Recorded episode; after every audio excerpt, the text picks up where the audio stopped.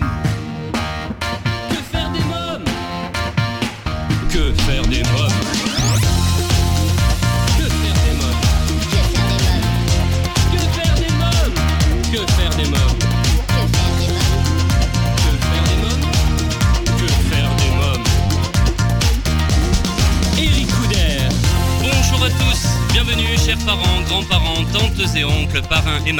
professionnels de la petite enfance. J'espère que vous avez passé un bel été, que vous avez fait une belle rentrée. C'est Eric Couder, je suis très heureux de vous retrouver pour cette nouvelle saison de Que faire des mômes, votre magazine 100% famille. Les amis, aujourd'hui et comme chaque semaine avec mes invités, nous allons vous donner des conseils, des astuces et des idées pour divertir et occuper vos enfants. Mes invités aujourd'hui, le comte Alexandre Devoguet nous parlera du parcours sonore immersif au château Volvicomte. Daniel Buyard, directeur général du parc Spirou Provence. Et Nalia, l'artiste, nous présentera son nouvel album, La folie des candeurs. Euh, Dans la rubrique cinéma, nous découvrirons la bande-annonce du film Dora et la cité perdue. Et côté littérature, je vous présenterai le livre Montessori, une révolution pédagogique soutenue par la science de Angeline Stoll-Liliard aux éditions des Clés de Brouwer. Il y a quelques jours, je me suis rendu lors d'un voyage presse organisé par l'agence Observatoire au château Volvicomte pour découvrir le parcours sonore immersif, un tout nouveau dispositif de visite mis en place pour la première fois dans un château. Équipé d'un casque et d'un narrateur, me voilà embarqué dans un voyage sonore en trois dimensions, une immersion qui m'a permis de découvrir l'histoire de France. Grâce à ce parcours sonore immersif, je me suis plongé au cœur même de l'intrigue durant le grand siècle. De la mort de Mazarin, le complot ourdi par Colbert et Louis XIV contre Fouquet, j'ai pris part à la somptueuse fête avec Molière et vécu comme si j'y étais l'arrestation de Fouquet par D'Artagnan. Au cours de cette visite, j'ai eu le plaisir de rencontrer le comte Alexandre Devoguet. Je vous propose d'écouter notre rencontre. Bonjour Alexandre Devoguet. Bonjour. Alors, euh, pouvez-vous nous présenter le château Vaux-le-Vicomte Alors, le château de Volvicomte, il est euh, né, si je puis dire, et érigé en 1661, XVIIe siècle, milieu du XVIIe siècle, par un homme ambitieux, amoureux des arts, flamboyant, charmant, intelligent, tout simplement Nicolas Fouquet. Et Nicolas Fouquet, à l'époque, euh, devient ministre des Finances. Il veut avoir la plus belle maison de France pour montrer au roi et à la cour sa puissance, sa fortune et son goût. Et, euh, et c'est un petit peu comme ça qu'il va réussir à, à grimper les différents niveaux de sa carrière pour atteindre le poste de ministre des Finances. Donc 1161, il fait une gigantesque fête d'inauguration. Il s'est entouré pour ce château et ses jardins des trois meilleurs artistes français, Lebrun pour la peinture, Le Nôtre pour les, jardins et Levaux l'architecte. Et euh, simplement, il faut vraiment savoir quelque chose, c'est qu'il y a un mythe énorme autour de cette histoire de Nicolas Fouquet et de Vaux-le-Vicomte, c'est que le mythe dit qu'il a fait cette fête et ce château grâce à l'argent qu'il a piqué dans les caisses, euh, pardonnez-moi l'expression, et euh, qu'il aurait invité le roi à cette fête et que le roi, vert de jalousie devant tant de faste, de beauté et de luxe, aurait emprisonné à vie son propre ministre des Finances. Tout ça est faux, puisqu'il ne faut surtout pas oublier un personnage absolument capital de cette histoire, qui est Jean-Baptiste Colbert, qui est à l'époque le secrétaire personnel de Mazarin, qui lui aussi veut devenir le Premier ministre. Et il est extrêmement jaloux de Fouquet, qui a une énorme longueur d'avance devant lui. Et pour écarter son rival, il va convaincre le roi que Fouquet est l'homme à abattre, que Fouquet vole dans les caisses et que Fouquet est en train de monter une armée contre eux pour le renverser. Et le roi va être convaincu et va organiser un complot avec ce Colbert pour mettre Fouquet hors d'état de nuire et le mettre en prison jusqu'à la fin de ses jours. Alors, quelques mots sur la famille de Voguet.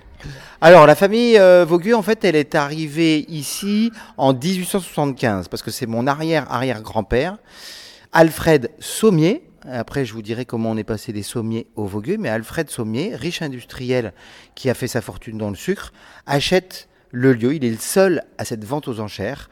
Euh, le château est en très bon état. Il a été abandonné par la dernière famille propriétaire pendant une vingtaine d'années.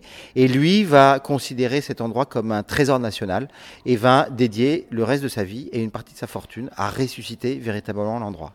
Ensuite, ça va aller à l'unique enfant qui a des elle-même des enfants, c'est Lucie Sommier, sa fille, qui va se marier avec Robert de Vauguet, mon arrière-grand-père. Et c'est comme ça que ça passe des Sommiers au Vauguet. Ensuite, mon père va le recevoir le château en cadeau de mariage. Imaginez la taille du cadeau, mais quel embarras.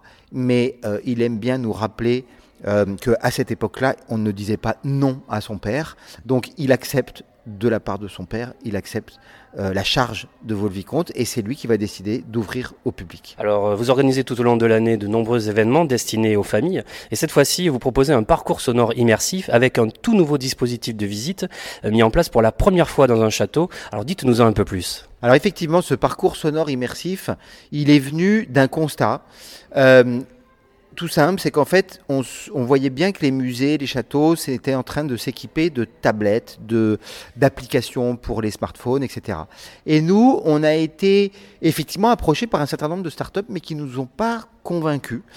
Et puis, on s'est dit également, mais est-ce qu'on a véritablement envie, nous qui accueillons des familles, des enfants, euh, envie de compliquer encore plus la tâche des parents, dont l'un des défis les plus importants est de contrôler ce temps de tablette auprès de leurs enfants et ce temps d'écran. Donc on a fait fi de, toutes ces propositions et moi j'ai rencontré complètement par hasard une société euh, qui avait organisé, qui avait mis en place ce, type de produit dans une abbaye, à, l'abbaye de Sainte public enthousiaste, l'entreprise elle-même enthousiaste sur ce qu'ils avaient mis en place, et puis, euh, au fil des discussions, on se dit, bah, on se lance. Et en fait, on donne la possibilité aux visiteurs d'avoir une histoire racontée par des comédiens, certains de la comédie française. Ça a été enregistré cet hiver dans les différentes pièces du château. Et le visiteur n'a plus que son imagination grâce à un son absolument extraordinaire, 360 degrés, une qualité grâce aux équipements qu'on a de très très haut niveau, euh, d'être complètement immergé dans l'histoire qu'on lui raconte de Nicolas Fouquet. Madame, Louis XIV a fait emprisonner Monsieur Fouquet.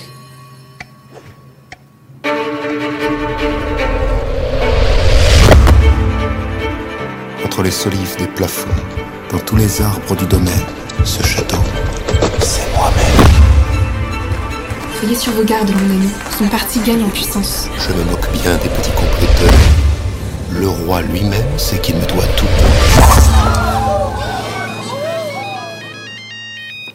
Oh merde. Allô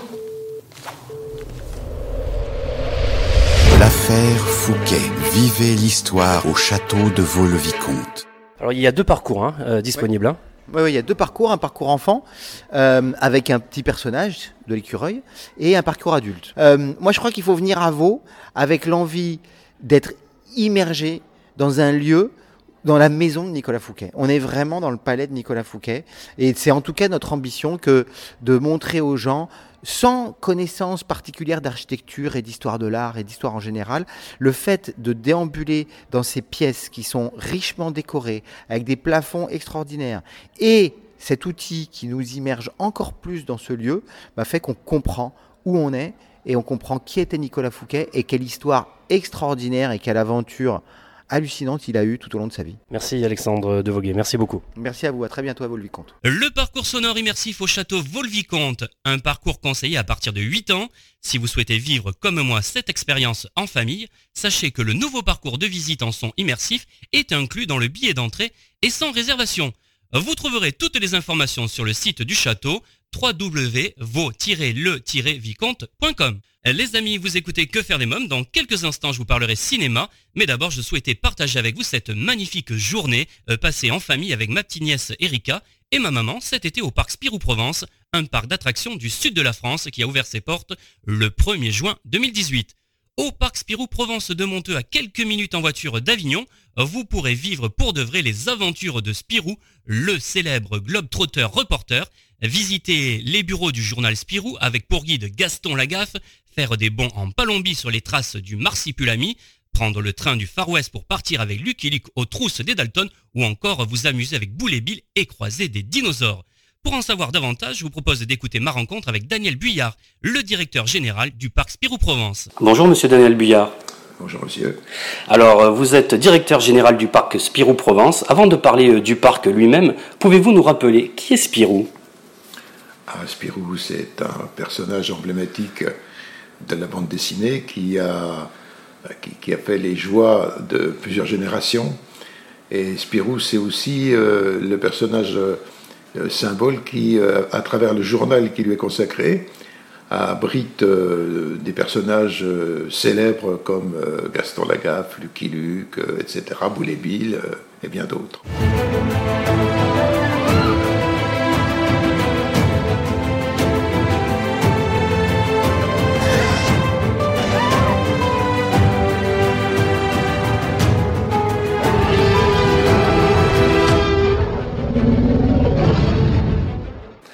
Alors quelques mots sur l'histoire du parc maintenant. Comment est né ce projet?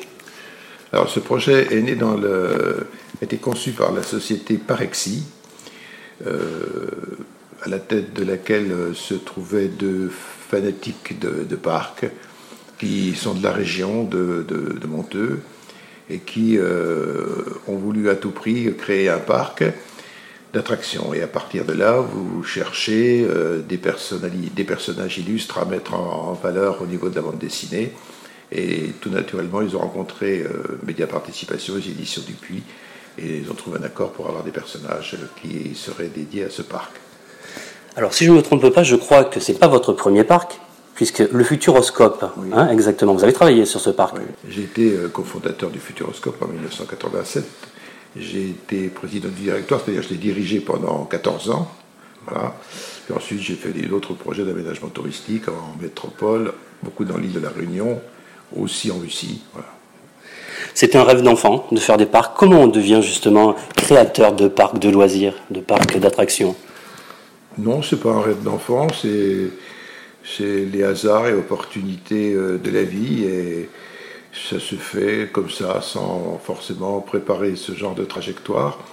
Par contre, une fois qu'on est dans la création euh, d'un parc, euh, dans, l'idée de faire sortir de terre quelque chose qui va être pérenne, qui va plaire à des millions de personnes, etc., ça c'est très excitant, c'est vraiment une passion totale. Et quand on m'a proposé de prendre la, tête de ce parc pour le mettre en œuvre, le euh, parc Spirou, j'ai dit oui parce que c'était à nouveau l'occasion d'une belle aventure. Et un parc, c'est avant tout une aventure humaine avec euh, beaucoup de collaborateurs. Euh, et on fait sortir de terre quelque chose euh, qui n'existait pas peu de temps avant. Donc l'année dernière, ce parc il a ouvert le 16 juin, après avoir été inauguré le 1er juin 2018. On a réalisé l'ensemble des travaux de cette époque en neuf mois, ce qui était un, un challenge. Et bien sûr, on n'était pas dans la version d'aujourd'hui. On a donc cet hiver, l'hiver dernier, agrandi le parc en, y adjoignant sept attractions nouvelles. D'une part, des attractions, associations pour les ados, adultes, euh, jeunes adultes plus, et plus vieux, et pour les plus petits, euh, de, taille de 90 cm, c'est-à-dire 3 euh, ans. Et avec ces sept attractions nouvelles, nous avons ajouté aussi beaucoup d'éléments de confort de visite beaucoup d'ombre, mais il n'y en a pas assez encore. Beaucoup de brumisateurs, parce que vous vous rendez compte, on est en Provence et même quand il n'y a pas de canicule, il fait très chaud, donc il faut euh, mettre les visiteurs dans de bonnes conditions de visite, surtout que ce sont des familles qui visitent ce parc en priorité. C'est un parc où on peut passer la journée. Il y a la restauration, on peut vraiment rester toute la journée en famille. Oui, parce que si vous voulez, euh, les gens ne consomment pas les parcs comme ça à toute vitesse pour faire un maximum de choses. Non, ils prennent leur temps, ils sont en famille. Donc euh, nous avons quatre restaurants, euh, il y a des aires de, pour se reposer, se mettre à l'ombre, euh, prendre un pot l'après-midi, une glace. Enfin, donc si vous voulez, en général, les gens restent, oui, une journée. Alors il y a trois familles d'attractions. Hein. Quelle est l'attraction préférée des enfants et des grands également? En fait, à part deux attractions majeures à sensation, toutes les attractions sont accessibles à partir d'un mètre, accompagné d'un parent.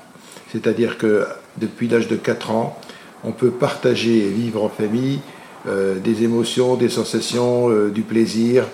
Et donc le bonheur, c'est de faire plaisir à la famille. Donc quand vous mettez une famille dans une attraction, est-ce qu'elle a, à qui elle a plus euh, convenu? Bah, Je crois que si, si les enfants sont heureux, les parents le sont aussi. Il y a ici des attractions qui sont uniques en France, en tout cas, parfois même en Europe. On a des attractions de type mécanique, hein, comme les montagnes russes, euh, mais on en a une qui est unique, qui est une montagne russe verticale, hein, euh, qu'on a dédiée au nid de Marsupilami. Et puis on a des attractions, euh, des simulateurs numériques, où là on, met en avant d'une part Gaston dans son univers. Donc qu'est-ce que c'est que l'univers de Gaston? C'est sur les bureaux, sur ses bureaux, dans lesquels il fait plein de gaffes, plein d'anecdotes à raconter. Donc vous êtes assis dans la voiture de Gaston, c'est ça le simulateur, avec quelques passagers. Et puis euh, le film euh, en 3D se met en route. Et là, vous vivez euh, les aventures de Gaston dans son bureau. Alors, il y a plein de gags, plein d'effets spéciaux, avec de l'air, de l'eau, etc. Et le deuxième, qui est aussi extraordinaire, qu'on a mis en place cette année, c'est un, cinéma numérique avec un film qui a été tourné par notre société cousine, la société Bellevision en Belgique, et qui retrace les aventures des bébés marsupilami et New Look, tel qu'on va les voir bientôt dans les nouvelles BD, et aussi accessible à partir d'un mètre euh, pour les, plus petits. Allez, pour terminer, est-ce que vous avez envie de dire quelque chose à nos auditeurs pour leur donner envie de venir euh, en famille ici au parc Spirou-Provence Oui, c'est un parc euh, intergénérationnel. Les grands-parents vont retrouver avec un peu de nostalgie et de plaisir les lectures de leur jeunesse euh, les parents également, mais aussi euh, ils vont rencontrer les mascottes qu'ils connaissent bien. Et les enfants, ben, ils connaissent euh, Marsupilami, Boudébile et d'autres. Et en fait, ce côté intergénérationnel est, très important parce que je pense que quand les parents travaillent et que les enfants sont en vacances, les grands-parents peuvent tout à fait passer une bonne journée dans le parc, faire le plein de souvenirs, les souvenirs de ce que vivent les enfants en termes d'attraction, puis les souvenirs des grands-parents qui vont tout à coup replonger dans leur euh, univers de, jeunesse. Je vous remercie, Monsieur Daniel Billard. Merci beaucoup. Merci à vous. Le parc Spirou Provence, voilà une expérience à vivre en famille, recommandée bien sûr par Que faire des mômes. Il est temps à présent de parler cinéma. Que faire des mômes? Le 14 août est sorti au cinéma le film Dora et la Cité perdue, une adaptation du cultissime dessin animé Dora l'exploratrice avec Eva Langoria, Michael Pena et Isabelle Moner. L'histoire est la suivante. Après des années à explorer la jungle avec ses parents, Dora se prépare à vivre l'épreuve la plus difficile de sa vie, l'entrée au lycée. Son âme d'exploratrice ressurgit quand elle doit voler à la rescousse de ses parents en danger. Accompagnée de son fidèle singe Babouche, de son cousin Diego et de nouveaux amis hauts en couleur, Dora embarque dans une folle aventure qui l'emmènera à percer le mystère de la cité d'or perdue. On y retrouve nos personnages fétiches comme la carte, sac à dos avec mention spéciale pour Shipper le renard. Découvrons ensemble la bande-annonce. Tu connais la jungle. Ça fait partie de toi. Mais l'exploration, ce n'est pas un jeu. Si tu ne regardes pas où tu mets les pieds... Je vais bien, Babouche on a fait une grande découverte, Dora. Une cité d'or antique. Parapata. Et ta mère et moi allons prouver qu'elle existe. Et moi aussi. Je suis désolée, chérie, tu ne viens pas. Quoi Vivre en ville, fréquenter des jeunes de ton âge comme Diego, c'est une bonne chose. Oui, on va t'inviter à ces fêtes, des rave parties où il y a ce genre de musique. C'est la toffe Bref, sois prudente, c'est ça le message. Cousin Diego T'es encore plus énergique que quand t'étais petite.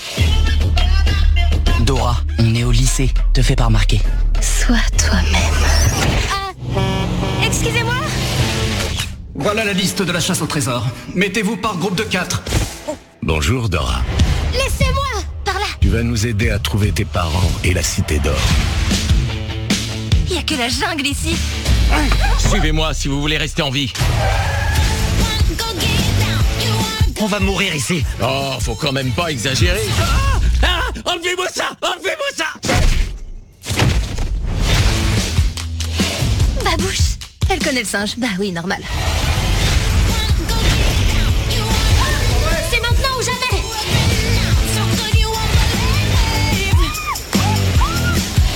Il faut que je continue, quoi qu'il arrive. Cette fille, elle est démente Dora et la cité perdue, un film très drôle à voir en famille à partir de 5 ans. À présent donc, Que faire des mômes, votre rubrique livre. Que faire des mômes euh, Montessori, une révolution pédagogique soutenue par la science de Angeline Stodd-Liliard aux éditions des Clés de Brouwer est le livre que j'ai souhaité vous présenter aujourd'hui. Un ouvrage de 780 pages traduit de l'anglais par Charlotte Poussin avec la participation de Myriam Ambroselli, Arnaud Dreyfus et Eric Spinazet. Lorsque la recherche confirme les propositions de Maria Montessori. Au début du XXe siècle, l'italienne Maria Montessori, une des premières femmes médecins d'Europe, proposait une approche éducative novatrice, adoptant une démarche scientifique fondée sur l'observation des enfants. Depuis, la recherche ne cesse de confirmer les propositions de cette grande pédagogue, dont la renommée internationale est toujours grandissante. Dans cet ouvrage, le professeur Angeline Stoll-Liliard expose le fruit de ses propres analyses, ainsi que de nombreux travaux d'autres chercheurs, confirmant le bien fondé des propositions montessoriennes. Elle y décrit clairement les idées essentielles de la pédagogie Montessori, explique pourquoi cette proposition est révolutionnaire, adaptée à notre société, à l'école comme à la maison, et ce qui fait son génie et son succès. Elle montre également en quoi les pratiques conventionnelles ne sont plus pertinentes. Ce livre révèle une autre manière de percevoir l'enfant et l'éducation. Il permet ainsi aux parents et aux enseignants de bien comprendre ce qui se joue dans une classe Montessori. Montessori, une révolution pédagogique soutenue par la science de Angeline Stone-Lilliard aux éditions des Clés de Brouwer. À présent donc, que faire des mômes, je reçois Nalia. Bonjour Nalia. Bonjour Eric. Alors votre actualité, c'est un nouvel album, La folie des candeurs. C'est un titre plutôt original. Pourquoi avoir choisi d'intituler cet album ainsi? Parce que euh, je considère en fait que euh, la vie, c'est la combinaison de plusieurs extrêmes, plusieurs choses. On peut passer facilement du délire à la naïveté. On peut être à la fois... Euh, naïf et en même temps avoir les yeux bien ouverts sur le monde. Enfin voilà, ce que je voulais montrer au travers de cet album, c'est que les choses ne sont jamais noires ou blanches, que la réalité est souvent plutôt au milieu. Et euh, voilà, c'était une manière de, le démontrer au travers de, ce titre.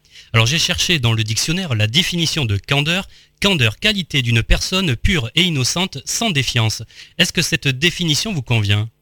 Euh, Oui, ça me convient tout à fait. Euh, disons que que je voulais montrer, c'est qu'on peut être à la fois candide et pour autant très réaliste. Euh, voilà, les gens ont tendance à penser que les personnes qui sont candides, qui sont un petit peu restées euh, dans le domaine de l'enfance, euh, finalement ne sont pas réalistes, n'ont pas, comme je disais tout à l'heure, les yeux ouverts sur le monde et, et ça n'est pas vrai. Enfin, de mon point de vue, en tout cas, ce n'est pas vrai. On peut être à la fois candide, et à la fois être réaliste et voir effectivement tout ce qui nous entoure, tous les malheurs qui nous entourent. J'ai beaucoup aimé euh, la chanson euh, Tu ne savais pas qui parle euh, de votre grand-mère. On écoute un extrait et on en parle.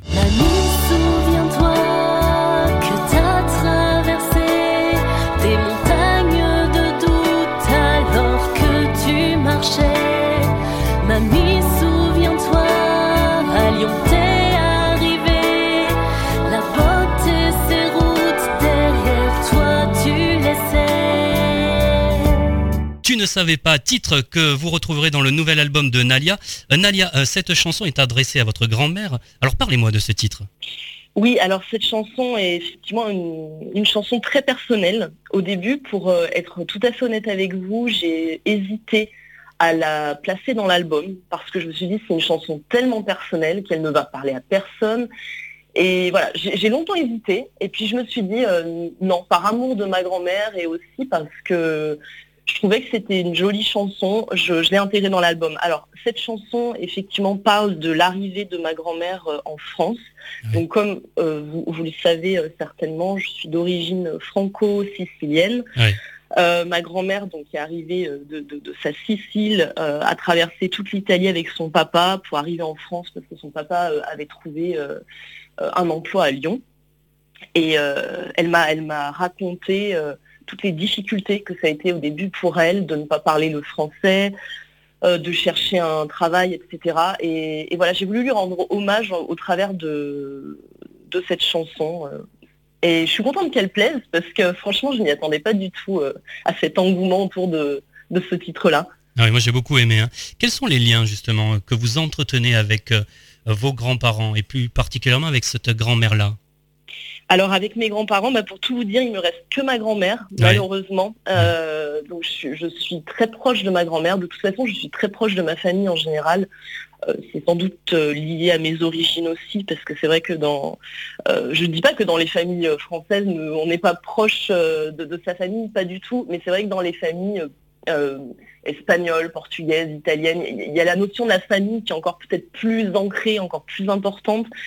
Donc euh, ma grand-mère, malheureusement, je la vois pas euh, régulièrement, pas, pas autant en tout cas que je voudrais la voir, parce que moi je vis à Paris et elle vit en région euh, Rhône-Alpes. Mais dès que je descends, je, je vais la voir, parce que pour moi c'est important.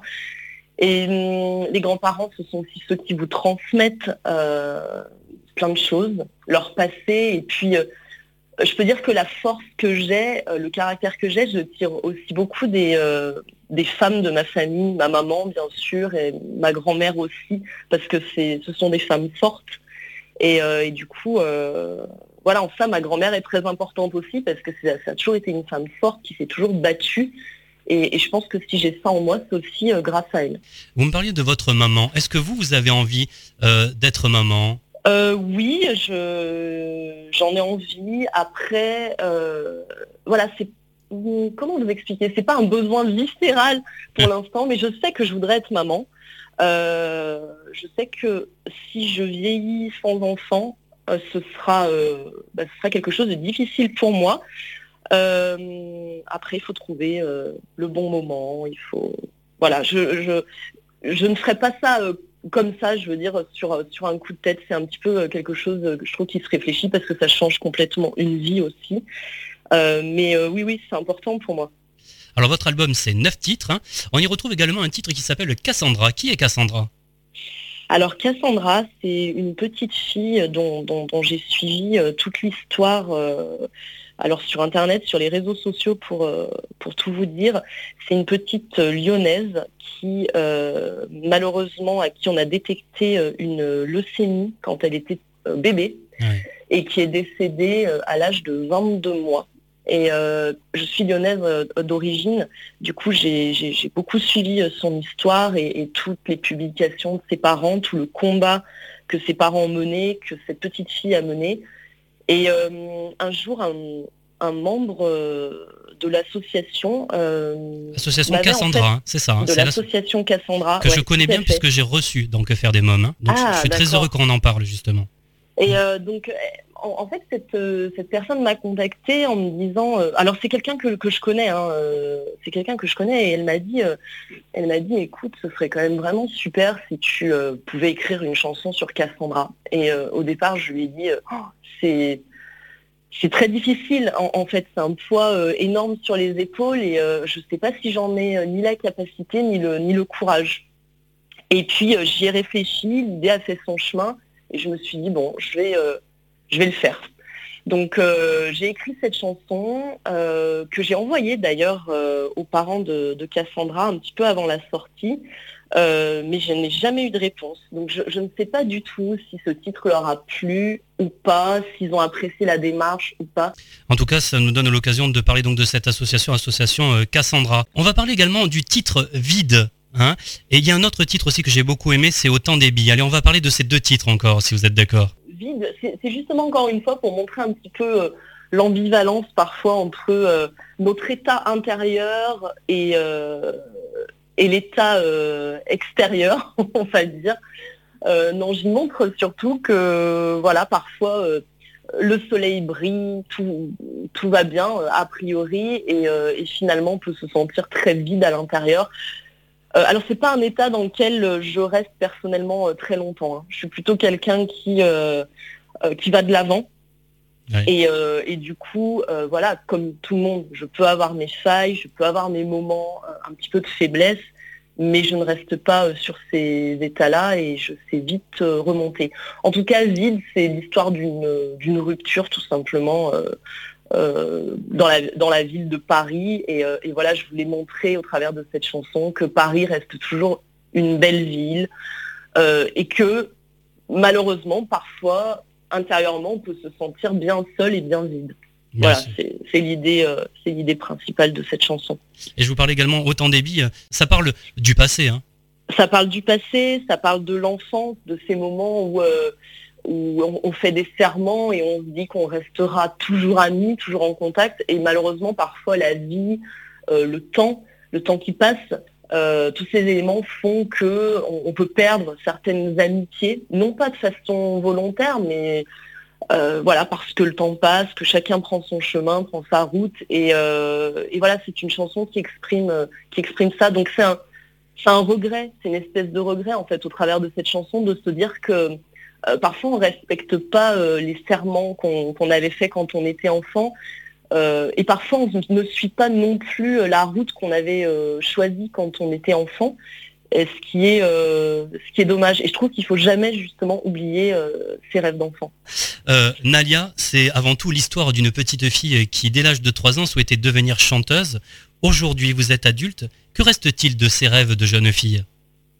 Alors, que reste-t-il Déjà, je suis heureuse, justement, euh, comme j'en parlais tout à l'heure, d'avoir pu euh, réaliser mes rêves d'enfant, parce que je voulais être chanteuse, et je, je suis chanteuse. Alors, bien sûr, ce n'est pas facile euh, tous les jours, mais en tout cas, je, je fais ce que j'aime, ce n'est pas donné à tout le monde. C'est pour ça que je, je dis qu'il faut continuer à, à essayer de réaliser les, rêves que l'on a, quels que soient, quels que ces rêves d'ailleurs. Alors qu'est-ce qui reste? Il peut rester une part de candeur dont on parlait tout à l'heure. Euh, mais j'ai beaucoup, j'ai beaucoup grandi aussi. Je me suis beaucoup renforcée parce que j'étais une petite fille euh, très timide, euh, mais timide de façon euh, maladive, vraiment. Aujourd'hui, c'est plus le cas du tout. En fait, il reste, il reste une part de fragilité, mais finalement, j'ai, j'ai, une force en moi, j'ai aussi une espèce de, carapace, il faut bien me dire. Je me dévoile beaucoup au travers de mes chansons, mais je me dévoile pas forcément très facilement dans la vie. Euh, voilà, mais en tout cas, il- reste ce côté euh, fragilité, il reste ce côté très famille aussi, parce que j'ai toujours été une petite fille très proche de ma famille. Ça aujourd'hui, c'est euh, c'est toujours bien présent. Euh, voilà, mais j'ai évolué comme tout le monde. hein, euh, voilà, j'ai gagné un petit peu en caractère. Euh, Nalia, je vous remercie d'avoir accepté mon invitation. Je vous propose de nous quitter en musique et d'écouter le titre La folie des candeurs. Merci Nalia. Merci à vous de m'avoir invité. On a tout en tête, cette pantoufle de verre, celle qui nous ferait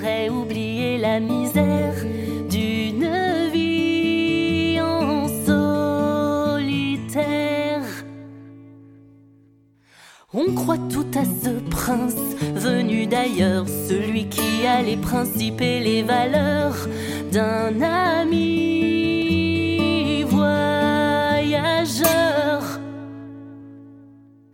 J'ai dévalé tellement d'escaliers en croyant qu'il viendrait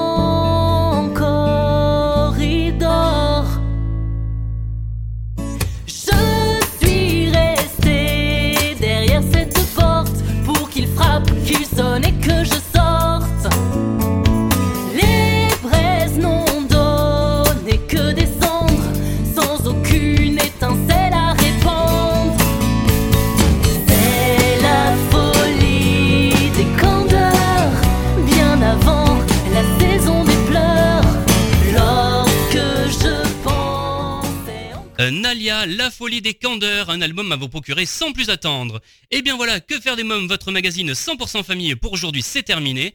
Un grand merci à tous mes invités.